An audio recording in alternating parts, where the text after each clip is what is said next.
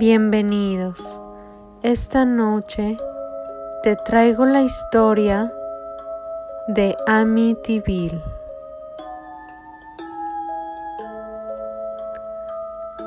Así que busca un lugar de lo más cómodo, baja las luces y súbele el volumen porque ahora sí, comencemos.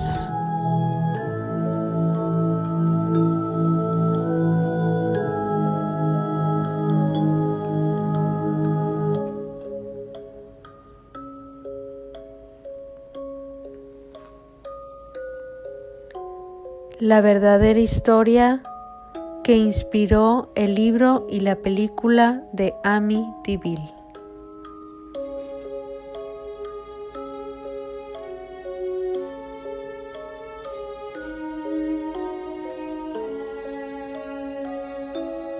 El 14 de noviembre de 1974, la pequeña localidad de veraneo en Amityville en la zona norteamericana de Long Island. Se vio remecida por una macabra noticia donde Ronald DeFeo, un joven de 23 años, valiéndose de una escopeta de calibre 35, había masacrado mientras dormían a todos los miembros de su familia.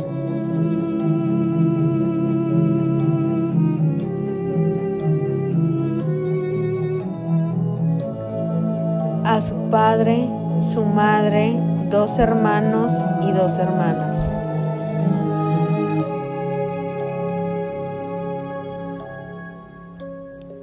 En el interior de su propia casa, ubicada en el número 112 de Ocean Avenida en las cercanías del río de Amityville.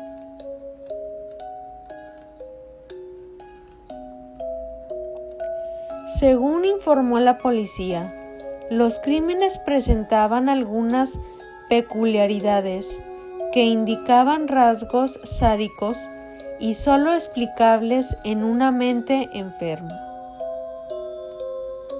La familia había sido narcotizada en las vísperas, lo que garantizó al asesino el sueño profundo de sus víctimas. Todos dormían de bruces con la cabeza apoyada sobre los brazos cruzados. Todos habían sido fusilados con un arma potentísima por la espalda, excepto la madre, que recibió un disparo en la cabeza.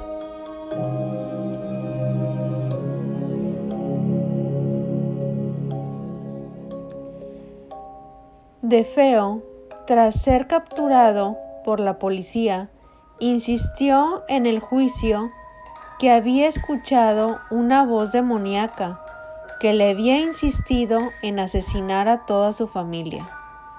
Pero pese a que su abogado alegó que estaba loco. De Feo fue encontrado culpable de los cargos de homicidio múltiple y fue condenado a 25 años de prisión por cada asesinato cometido y le dieron 150 años en total.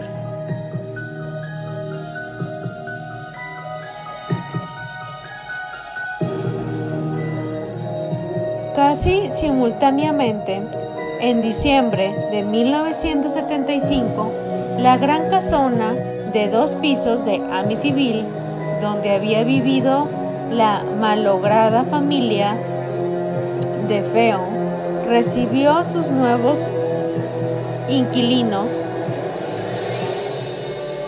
El matrimonio, conformado por George y Katie, quienes llegaron con sus tres hijos llamados Danny, Chris y Missy.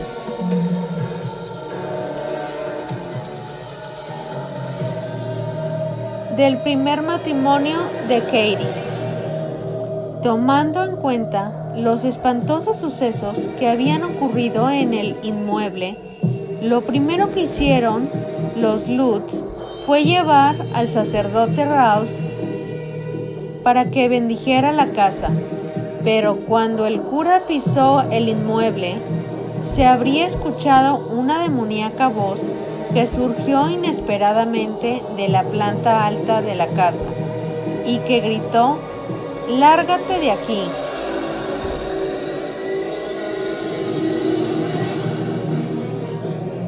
Después, las cosas solo empeoraron. Tal como lo informó la prensa de la época, desagradables olores, ruidos espeluznantes, manchas desconocidas que aparecían y desaparecían en las paredes. Con el paso de los días, George, el padre de la familia, comenzó a mostrar síntomas muy extraños. Sentía un frío mortal y pasaba las horas del día frente a la chimenea. Dejó de asearse, convirtiéndose en una persona desalineada, huraña, que gruñía por los rincones de la casa. Su carácter se volvió agresivo y solitario.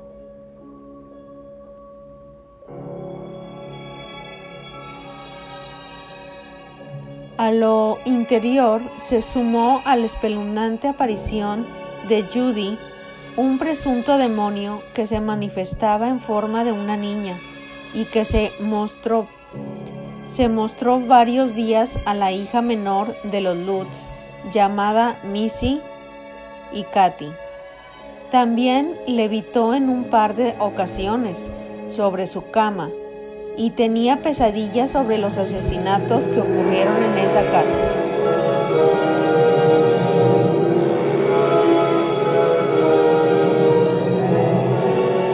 Él mismo, George, que fue desperta, despertaba todas las noches a las 3.15 horas de la madrugada, hora en que se cometieron los crímenes afirmó haber visto otras presencias demoníacas en la casa, que aparecían cuando las ventanas se llenaban de moscas y la puerta principal de la casa era golpeada fuertemente.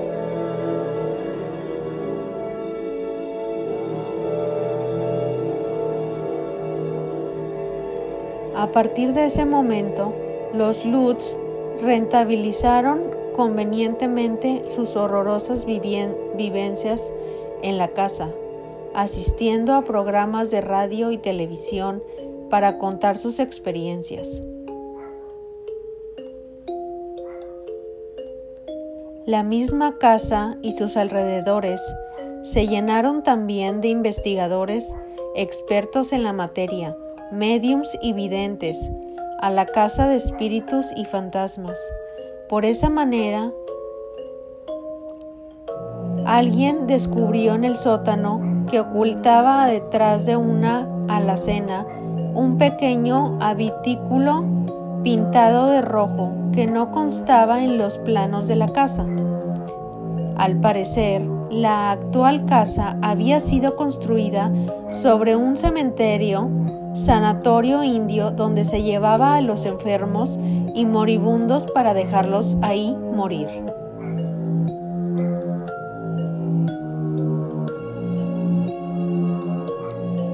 Posteriormente, el terreno fue adquirido por un tal John Ketchum, un brujo que había escapado a la famosa quema de brujas de Salem y que presuntamente utilizó el solar para efectuar rituales satánicos.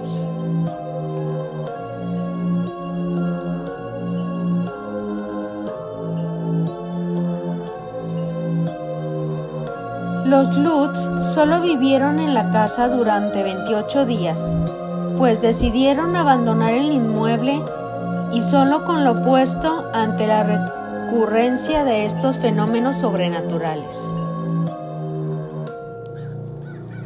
aparte de la prensa, acusó a los Lutz de realizar un montaje con sus presuntas experiencias paranormales y de estar en convivencia con William Weber, abogado defensor de Ronald DeFeo.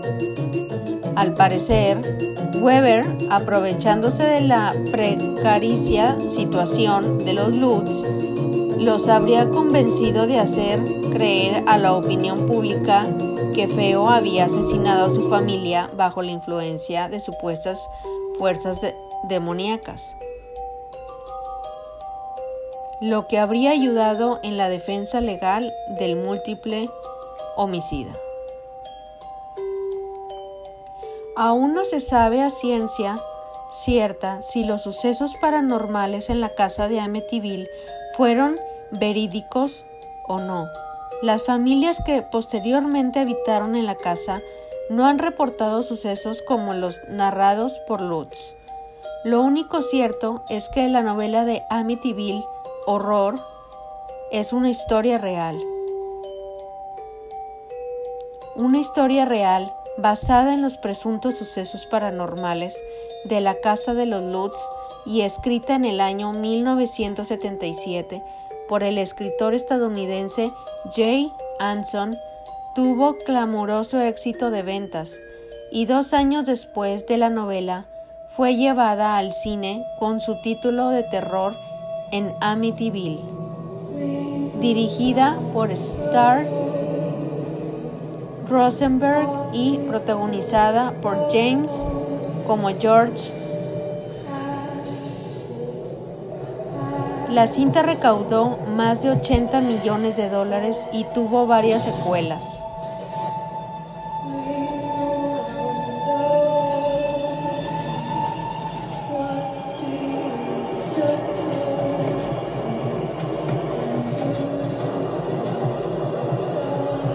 ¿Y tú crees que sea verdad o solamente estaba loco?